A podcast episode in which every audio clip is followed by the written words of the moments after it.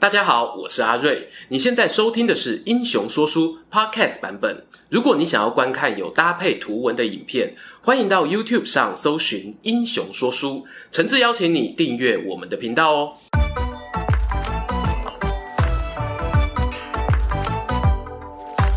Hello，英雄说书的观众朋友，你们好，我是说书人阿瑞，替大家带来精彩的英雄故事。又到了每月一次的台湾列传时间，今天的故事呢，要从连横的台湾通史讲起。如果我还是学生的观众朋友呢，应该对于国文课本上这几句话有印象：台湾固无史也，何人起之？正是作之，清代营之。大意是呢，台湾本来缺少历史。从荷属东印度公司来台后呢，又经历明郑时期、清领时期，才奠定下文明基础。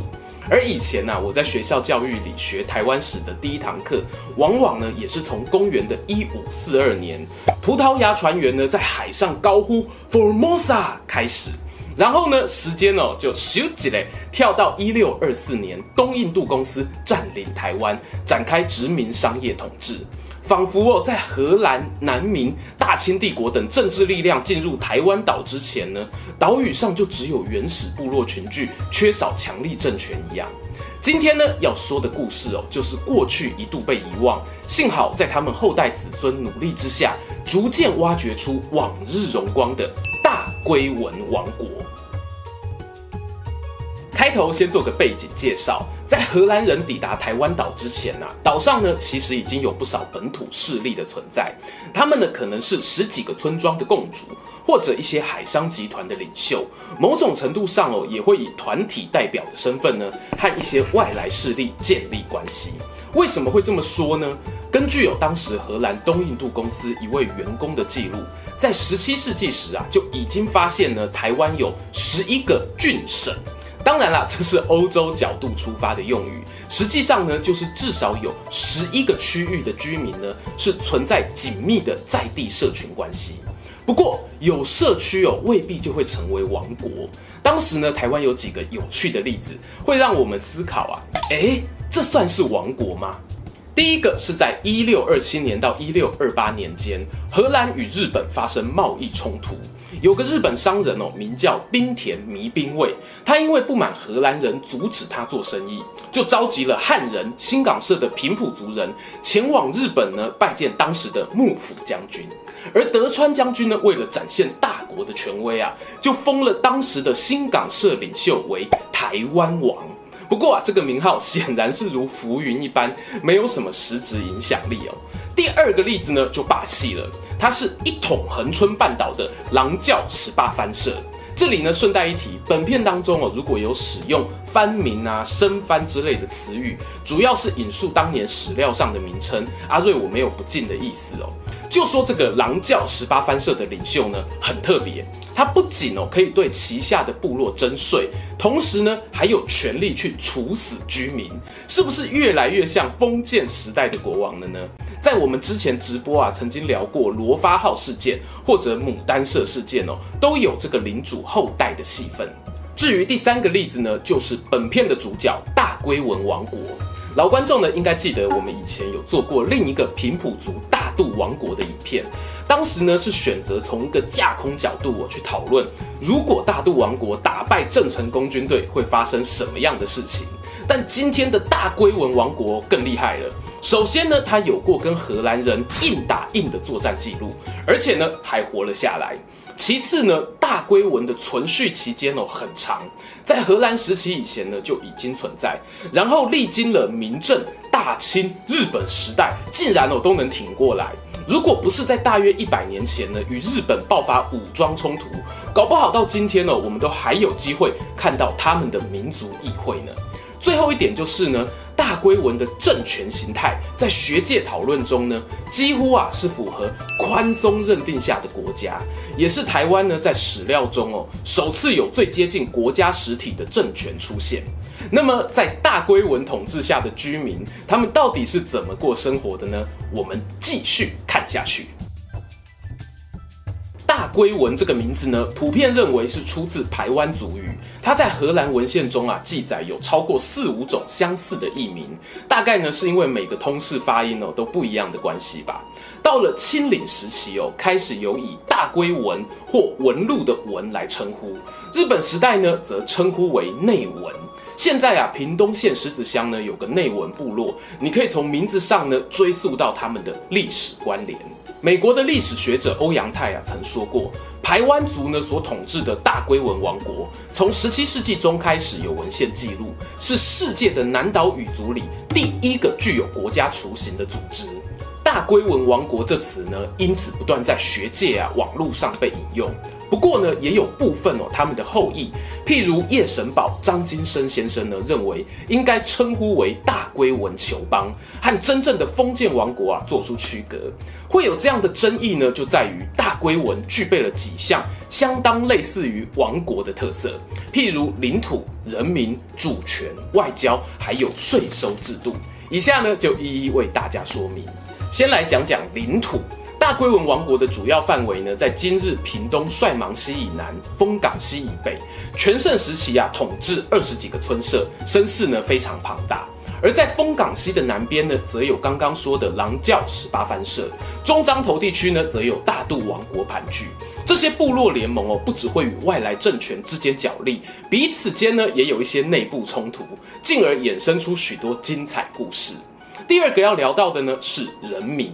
到底大龟文的人口组成是什么样的架构呢？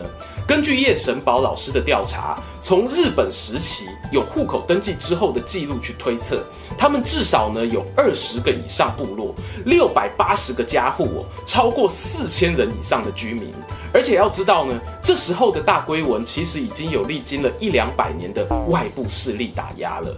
而历史学者呢，更进一步推测啊，更早之前呢，大龟文的人口应该有是由当地的古排湾族、基摩族、卑南族，还有来自兰屿及小琉球等族群融合而成。全盛时期呢，也有汉人的村落投靠哦。这种包容性呢，显示出哦，它作为一方之霸的格局。这就要讲到第三点啊，到底大龟文的主权是如何建立的？到底是谁领导这个王国呢？它的与众不同之处在于，领导权呢，并非只属于一人或者是单一的血脉，而是由大股头目和二股头目两个家族所共同领导，形成了双王共治的局面。双王啊，它处于这个社会结构的顶端，往下呢，还有世袭的辅佐者，譬如祭司。再往下呢，则是代替双王管理各部落的领袖啊、巫师、长老等等。结构的底部呢，则是一般的平民。而这样的社会结构要如何统整大家的集体意志呢？靠的啊，就是部落层级的部落会议，还有代管者与双王之间的酋邦会议。透过这样的程序啊，最高领导者呢，就可以管辖领地内的政治、文化、宗教、财政等事项。对外呢，则能够行使交战、媾和、缔约等权利，地位呢就很像封建社会的君主，或者当今所称的元首了。第四点呢，我们则要谈到大龟文作为一个政治实体，它有没有获得承认的外交关系？这里呢会提到一个名词，叫做地方会议。这是荷兰东印度公司啊统治台湾时间呢，为了方便殖民，透过会议的形式和在地原住民部落建立起来的一种仿封建关系。从一六四四年呢到一六五九年哦，举办了有十几年。可是这个会议本身就有浓厚的上对下关系呀。荷兰方的代表往往会把自己的桌椅哦放在上位，原住民代表呢就摆在低处这样。然后大龟文的国王啊就不爽了。从一六四四年起呢，他们第一次参加南路地方会议过后，接下来哦，要么是缺席，要么是派自己的下属代表参加。我个人的猜测啦，有可能呢是想要避免在外交活动上被矮化。但后来呢，由于荷兰与大龟文双方关系哦越来越恶化，一六六一年呢就爆发了军事冲突。这个呢，我们待会会聊到。来，最后一点呢，作为一个王国，税收来源是很重要的。在荷兰统治的大部分时期，大龟文管辖下的人民啊，开垦者是向他们的部落头目纳税，而非跟东印度公司纳税哦。我想呢，这个税收的问题，很可能哦，也是后来双方会打起来的原因。作为一个延续超过几百年的政权啊，大龟文王国呢，在文字记载的历史上，其实也几经兴衰。可以说呢，在每个时期都有和外来政权代表性的武装冲突。以荷治时期来说呢，前面讲到的1661年，东印度公司啊两度出兵攻打大龟仑。但有趣的是呢，在荷兰文献的记载是呢，他们哦有成功攻下利里社。但是在排湾族耆老的口传历史中呢，则是啊，他们祖先用焦土政策逃入山林，接着呢以游击战反击，歼灭了大部分的外国军队。到底谁才是对的呢？从事后结果看啊，有可能荷兰方面的记载就是写到大龟仑居民撤退为止，但后来呢被对方逆转的故事啊就省略了。假设，我是说假设，真的是荷兰大获全胜，那么大龟仑恐怕哦早就元气大伤，也不会有接下来一两百年的武装抗争了吧？顺带一提呢，有部分的历史学者推测，与大龟仑之间的战争，很可能呢是导致哦原本军备就已经不多的台湾东印度公司，后来会输给郑成功的间接原因之一呢。接下来啊，就是从明郑到清领时期。中国啊，渡海来台的汉人呢越来越多，汉元摩擦呢也浮上台面。一开始呢，清廷本来把原住民领土哦当作化外之地，无力整顿啊。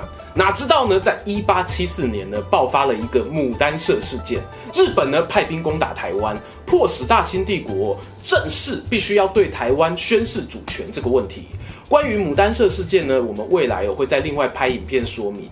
话说啊，就在这事件发生后的隔年，清廷呢就派出军队攻打大龟文王国的藩属部落，名为狮头山战役。这场战争呢持续了三个多月，虽然最后名义上是清军获胜，但是啊，他们士兵损伤惨重，而且对于大龟仑内的政经基础呢，并没有动摇太多，也因此啊，后续到了日本时期呢，又再度爆发了南番事件。话说，在一八九五年，日本呢因为马关条约开始殖民台湾，然而过程中呢陆续遭遇到原住民与汉人的反抗，官方呢在一九一零年决定实施五年里番计划，甚至呢兵分南北二路哦讨伐原住民族。南路军的对手呢恰恰便是大龟文王国。一九一四年呢双方的大规模冲突就是所谓的南番事件。这起事件冲突呢长达五个月。导火线啊，说起来很复杂哦，还有关于习俗上的一些互不谅解。但其中一个呢，比较容易说明的是，日本当局想要全面收押台湾族人的枪支。然而啊，枪支对于台湾族人来说呢，是有政治、经济与文化上的三重意义的。一来啊，它能够维护主权；二来呢，可以狩猎换取物资；同时呢，它还进入了宗教仪式哦，成为猎手文化的象征之一。因此呢，你可以在一些老相片中看到台湾族人手持枪支入境的画面。依照当年的统计呢，两万一千名台湾族人中就拥有将近六千挺的枪支，平均的持枪比例有是二十八趴，仅次于泰雅族人。南番事件呢、最后在日军出动将近两千名专业军警，加上驱逐舰海陆夹击恒春半岛的情形下呢，才宣告落幕。保守的统计有双方大小交战超过六十次，日军阵亡了一百多人，但是台湾族人罹难的数字呢，却没有记录。战争过后呢，他们的枪支几乎全数遭到没收。这起事件啊，也成为大龟文王国被迫纳入另一个大国体制中无力再起的转捩点。终于啊，又来到结论时间。分享大龟文的故事呢，对我来说有个重要意义。虽然他们的社会组成呢是以排湾族为主，其他族群为辅，但作为一个在台湾历史上相对接近独立的政治实体，如果能够了解他们数百年来遭遇过的事件，譬如今天讲到的荷兰人出兵、石头山战役、南番事件等等，可以让我们理解到和汉文史书记载的不同面向。同时啊，透过更多外文文献的挖掘，我也会惊讶于原来在平埔族、卑南族、排湾族等族群当中，曾经出现过跨部落、跨文化的联盟，进而看到了在大航海时代中，台湾呢是如何在国际贸易里面扮演自己的角色。大龟文王国中的枪支啊，有很多也是透过贸易而来的呢。希望呢，台湾列传的故事啊，可以带你用不同的观点回顾我们的历史。如果喜欢英雄说书频道呢，也邀请大家哦按个订阅，打开小铃铛，期待啊可以在上片的第一时间看到各位捧场啊！我们下次见。喜欢今天的故事吗？英雄说书需要你的支持，让好故事被更多人听到。动动手指订阅我们频道，打开小铃铛，选择接收全部消息，这对创作者的帮助非常非常大。如果你还想要给我们更多鼓励，也可以扫描加入会员 QR code，用每个月一杯咖啡的钱赞助我们的内容创作。这里是英雄说书，我们下次再见，拜拜。